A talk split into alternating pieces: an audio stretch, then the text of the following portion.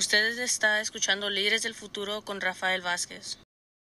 Y bienvenidos, bienvenidas una vez más a este su programa Líderes del Futuro.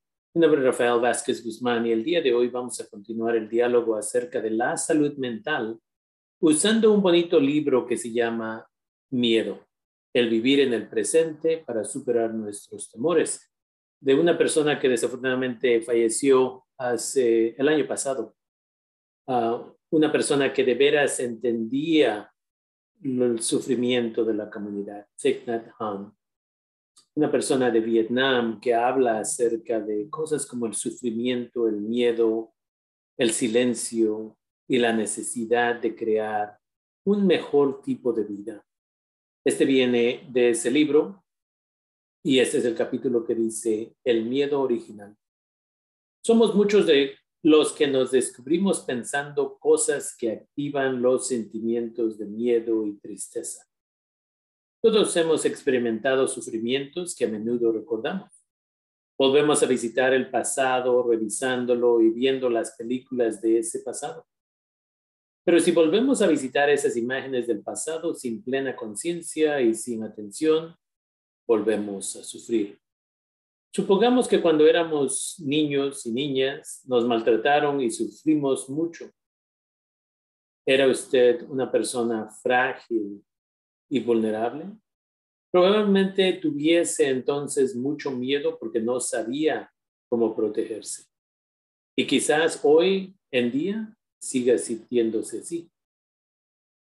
Por más adulto que sea, internamente está maltratado ha dejado ya de ser un niño frágil, vulnerable e indefenso, pero continúa experimentando el sufrimiento de ese niño porque, por más dolorosos que sean esos recuerdos, sigue evocándolos. En su conciencia hay almacenada una serie de imágenes y cada vez que su mente se remonta al pasado y evoca esas imágenes, vuelve a sufrir. La plena conciencia nos recuerda que es posible estar en el aquí y el ahora. Nos recuerda que el momento presente siempre está disponible para nosotros y que podemos sustraernos a eventos que sucedieron hace ya mucho tiempo. Supongamos que alguien hace 20 años le abofetase una situación que quedó registrada en su subconsciente como una imagen. El subconsciente almacena muchas imágenes y películas del pasado que continuamente se proyectan en el presente y tiene una tendencia a volver a ver esas imágenes del pasado una y otra vez y por eso sigue sufriendo.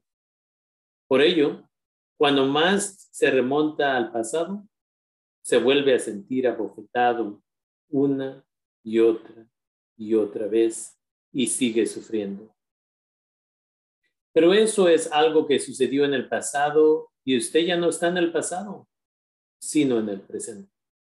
Es cierto que sucedió, pero pasó en un momento que desapareció hace mucho. De él no quedan ya más que imágenes y recuerdos. Si sigue remontándose al pasado para ver esas imágenes, la suya es una atención equivocada. Si se asienta, no obstante, en el presente, podrá contemplar el pasado desde una perspectiva diferente y transformar su sufrimiento. Quizás cuando era pequeño alguien le quitó un juguete. Entonces aprendió a llorar para manipular la situación o a sonreír para complacer a la persona que le cuidaba y recuperar de ese modo su juguete. Durante la adolescencia aprendió a sonreír diplomáticamente. Esas son formas de enfrentarse al problema de la supervivencia. Aprende sin darse siquiera cuenta de que está aprendiendo. Los sentimientos de fragilidad, vulnerabilidad e impotencia y de necesitar a alguien que le cuide están siempre ahí. El miedo original, como su opuesto, el deseo original, siempre están presentes. El niño con sus miedos y sus deseos, sigue vivo en nuestro interior.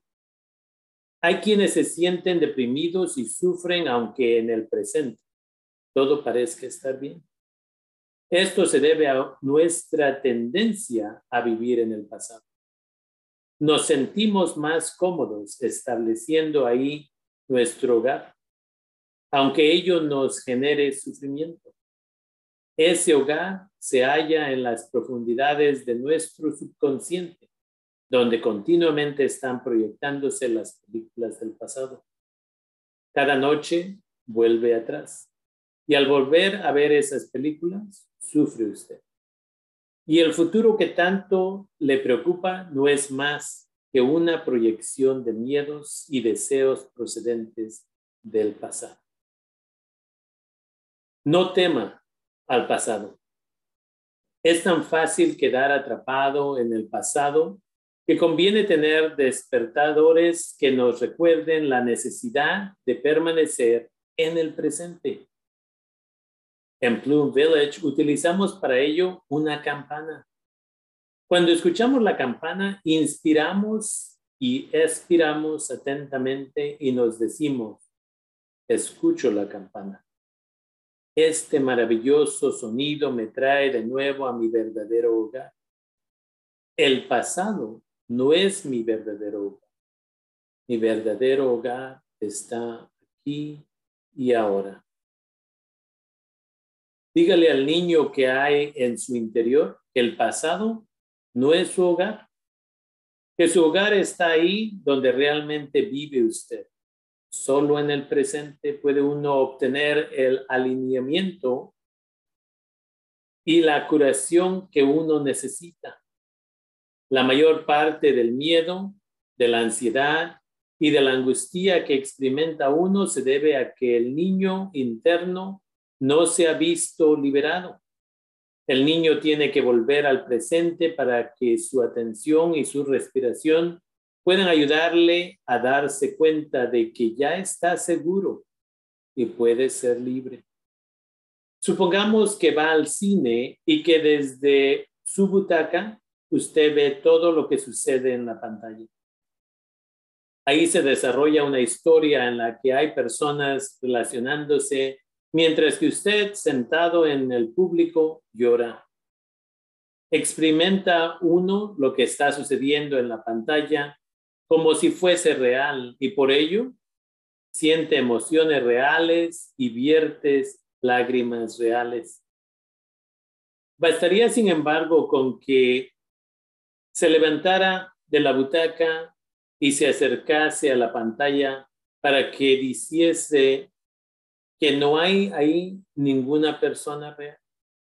Lo único que hay son luces parpadentes.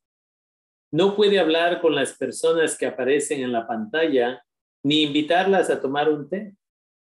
Sin embargo, a pesar de que no pueda formularse ninguna pregunta, esas personas pueden provocarle un sufrimiento real, tanto en su cuerpo como en su mente. Del mismo modo, Nuestros recuerdos pueden provocarnos, pese a no estar presentes, un sufrimiento real, tanto físico como emocional.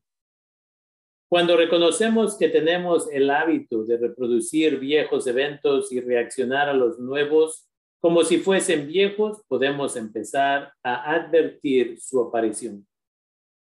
Y entonces podemos darnos cuenta amablemente de que tenemos otras posibilidades.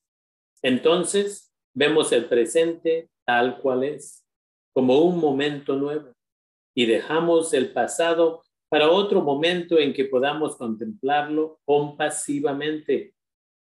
Cuando no estemos ocupados y tengamos un momento tranquilo, podemos dedicar tiempo y espacio para decirle al niño interno herido que no tiene que seguir sufriendo. Podemos tomarle de la mano e invitarle a venir al presente para contemplar todos los milagros de la vida que se despliegan aquí y ahora ante nosotros. Ven conmigo, querido. Ya hemos crecido y no es preciso tener más miedo. Ya no somos vulnerables. ya no somos frágiles y ya no es necesario que tengamos más miedo. Tienes que enseñar al niño que hay en ti. Tienes que invitarle a vivir contigo en el presente. Obviamente, puede reflexionar atentamente en el pasado y aprender de él, pero debe hacerlo desde el presente. Si se asienta en el presente, podrá mirar hacia el pasado y sin verse arrastrado ni desbordado, aprender de él. Debemos de contemplar el futuro sin miedo. También podemos prepararnos para el futuro sin vernos atrapados por nuestros planes. A menudo ni siquiera plantificarnos temiendo el futuro y la incertidumbre nos quedamos atrapados en la planificación obsesiva. Necesitamos aprender a estar en el presente.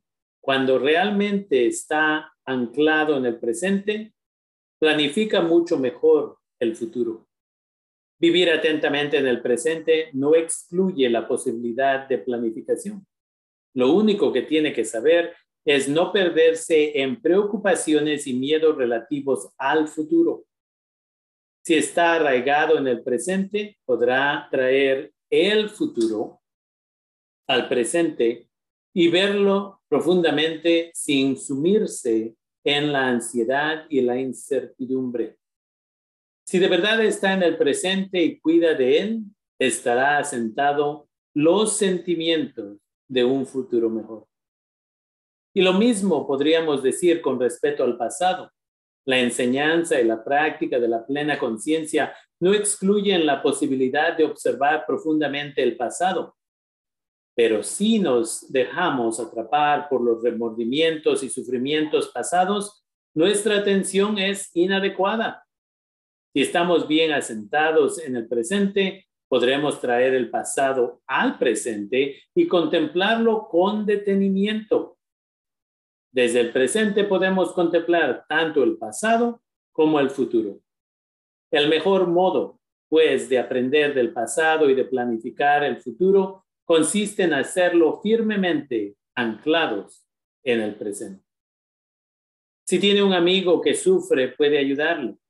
Querido amigo, estás en un terreno seguro. Todo está ahora bien. ¿Por qué sigues sufriendo? No vuelvas al pasado. El pasado es un fantasma, es irreal, y cuando reconoces que no hay en él realidad alguna, sino tan solo imágenes y películas, te liberas. Esa es la esencia de la práctica de la plena conciencia. Entonces, es un bonito libro y vamos a continuar compartiendo esta información en las siguientes semanas. Y este libro y lo que acabamos de leer es básicamente lo que hablamos en terapia, lo que hablamos en el área de psicología, de que muchos de nosotros, nosotras, fuimos víctimas de abuso físico, mental, sexual u otras formas, y continuamos viviendo en esos momentos de trauma. Y Thich Nhat Hanh lo ve de este punto del budismo pero psicólogos y psicólogas han estado viendo este mismo problema de que vivimos en el pasado por mucho tiempo. Y es ese niño o esa niña, él o la que nos controla usualmente. Un ejemplo de esto podría ser de que estamos considerando dejar nuestros trabajos para ir a agarrar un trabajo que nos podría ofrecer tal vez más tiempo libre, más dinero, para que podamos pasar más tiempo con la familia. Y es ese niño o esa niña que empieza a jalarnos del pantalón o la falda y nos dice, ¿sabes qué? No, es mejor no tomar ese riesgo porque ¿qué tal si no agarramos el trabajo? ¿Qué tal si se dan cuenta en este trabajo que queremos o estamos pensando irnos de aquí tal vez vamos a terminar perdiendo este trabajo y no vamos a agarrar el otro. Mejor debemos de estar agradecidos, agradecidas de lo que tenemos aquí y no tratar otras cosas. Y es ese niño o esa niña que se llama el subconsciente, que muchas veces nos previene de poder sobrevivir. Y cuando hablo acerca de sobrevivir, es que muchos de nosotros, nosotras estamos aquí, estamos en el presente, pero en realidad ya nos vencimos acerca del futuro. Pensamos que no vamos a tener un futuro mejor. Pensamos que debemos de estar agradecidos, agradecidas de lo que tenemos y no pedir, exigir más, o pelear por más, o luchar por más. Y es ese subconsciente el que nos controla. Y con la terapia y con el trabajo que podemos hacer escribiendo en nuestros diarios, saliendo a hacer ejercicio, haciendo meditación, que para algunas personas es rezar, lo que podemos lograr es poner a ese niño o esa niña a dormir. Y en psicología les decimos, es tiempo de agradecer a ese niño o esa niña porque nos pudo ayudar para llegar a donde estábamos, porque nos pudo proteger cuando los golpes venían, cuando el abuso sucedía. Pero ya soy un adulto, ya soy una adulta y puedo agradecer y de ahí decirle al niño, la niña, ya me puedo cuidar yo mismo, ya me puedo cuidar yo misma, ya puedo hacer mis propias decisiones. Gracias. Pero es tiempo de que te vayas a dormir. Y esto se hace en trabajo, en terapia, esto se puede hacer en su diario. Y no es algo que va a decir tal vez una vez y ya de pronto ya ese niño nunca va a regresar. Es un trabajo constante y por eso, como mencionaba Thich Nhat Hanh, habla de la campana, donde a ciertas horas no, les acuerdan a ellos, ellas, de que si ya se estaban distrayendo las mentes, de que regresen aquí y ahora. Y muchos de nosotros, nosotros lo que hacemos es, en vez de vivir en el aquí y ahora, estamos viviendo en Instagram, checando las vidas de gente que tal vez ni conocemos, o sintiéndonos mal porque fulano ya compró carro, que si lo puede pagar o no es otro animal completamente, pero nos sentimos con un odio interno a veces de, no sé cómo le hacen, pero yo obviamente no soy suficientemente bueno o buena para tener eso. Mira, ya fueron de viaje aquí, mira, ya perdieron 20 libras de peso, mira esto, mira lo otro, y nos sentimos peor 5 y 10 y 20 minutos después de estar ahí en Instagram, en Facebook, en TikTok y otros lugares. Entonces, se le invita a la comunidad de que hagamos conciencia, de que pongamos la tecnología a un lado y estemos en confianza con nosotros mismos, nosotras mismas. Y aprendamos que estar solo y estar sola por 5, 10, 20, media hora no es acerca de soledad y son dos cosas diferentes. Solo, sola y aprender a estar solo, sola y no tener ansiedad es una de las cosas más bonitas de la, vida.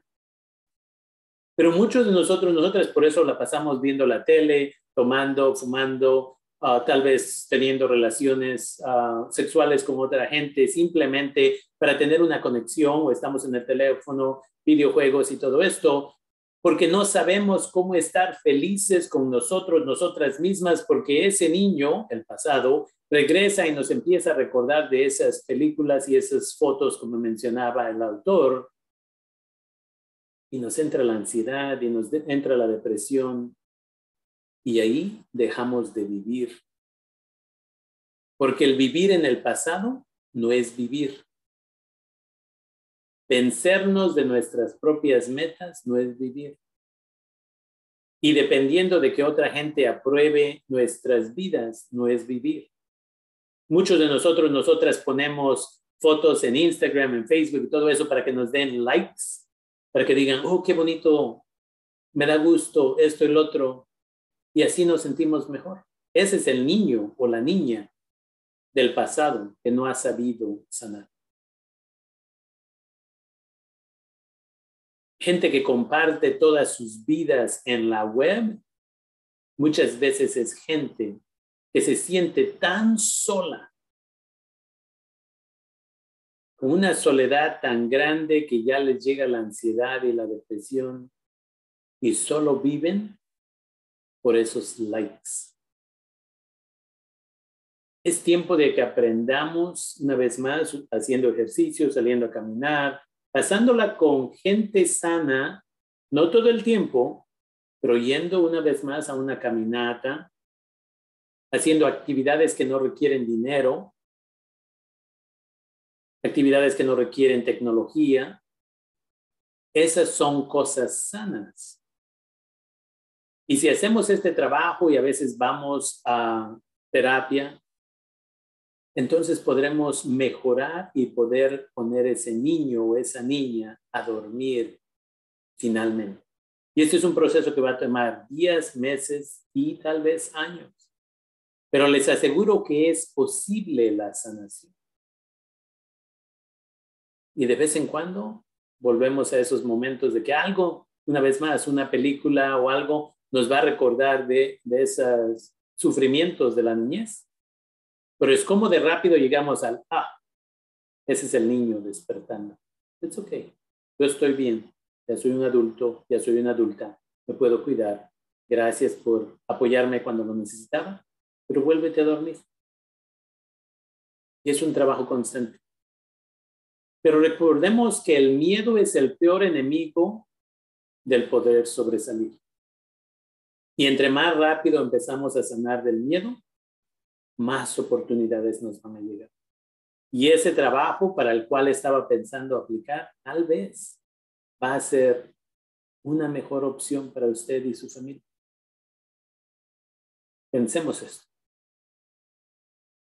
Gracias como siempre y se les recuerda que para gente en el condado de Sonoma y sus alrededores aquí en el norte de California, Humanidad, Terapia y Servicios de Educación ofrece entrenamientos, ofrece terapia individual, ofrece terapia en grupo y tenemos muchos eventos para la comunidad ahorita virtualmente para que empecemos este proceso de la sanación.